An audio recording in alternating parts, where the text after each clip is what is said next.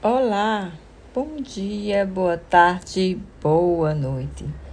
Eu sou Elcia Macedo e esta é a parte 3 do nosso projeto Contando Mitos por Outros Autores. Hoje, Afrodite e Adonis, A Dor da Separação, por Lúcia de Belo Horizonte. A figura de Adonis é relacionada desde a antiguidade clássica ao modelo de beleza masculina. Adon significa senhor em fenício. E foi na Grécia antiga que sua lenda adquiriu maior significação. O nascimento de Adonis foi fruto de relações incestuosas entre Esmirna ou Mirra e seu pai Teias, rei da Assíria, que enganado pela filha, como ela se deixou doze, com ela se deitou doze vezes. Perdão.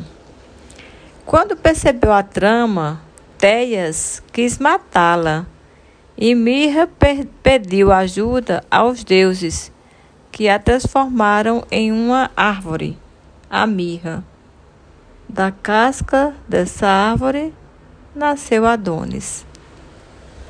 Maravilhada com a extraordinária beleza do menino, Afrodite tomou-o sob sua proteção e o entregou a Perséfone, deusa dos infernos, para que o criasse.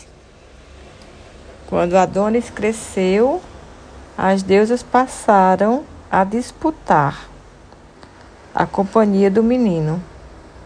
Zeus, ao julgar a questão, estipulou que ele passaria um terço do ano com cada uma delas.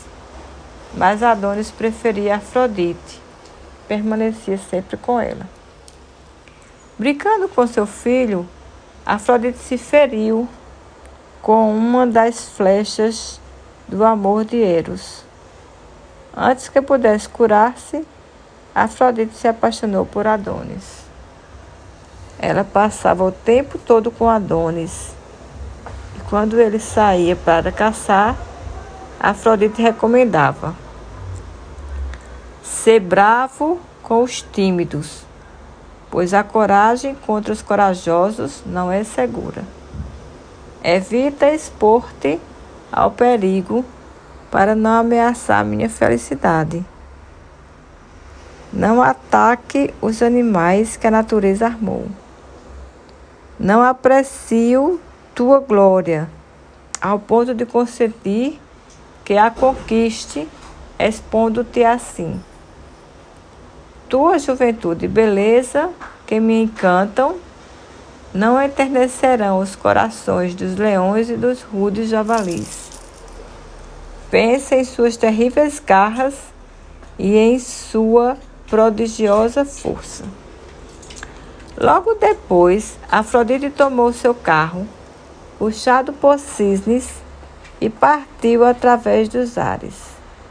Adonis, porém, era demasiadamente altivo para seguir tais conselhos. Imediatamente, seus cães expulsaram um javali de seu covil e o jovem lançou seu dardo, ferindo o animal. Mas a fera não se amedrontou e investiu contra Adonis, que em vão tentava correr por fim, o javali o alcançou, cravando-lhe os dentes, deixando-o estendido e moribundo. Afrodite ouviu os gemidos de seu amado e voltou à terra com seus corcéis de brancas asas.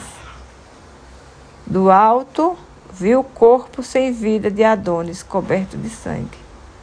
Curvando-se sobre ele, esmurrou o peito e acusou as parcas. Sua ação constituiu um triunfo parcial, A memória do meu sofrimento perdurará.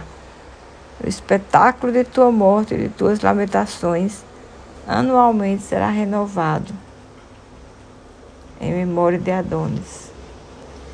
Teu sangue será transformado em uma flor. Este consolo ninguém pode me negar. Espalhando néctar sobre o sangue, ao se misturarem, transformaram-se numa lagoa de onde nasceu uma flor cor de sangue, uma flor de vida curta.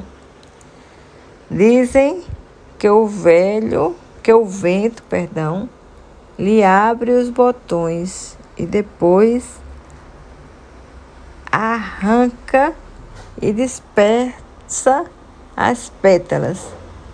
Assim é a anêmona, chamada de flor do vento.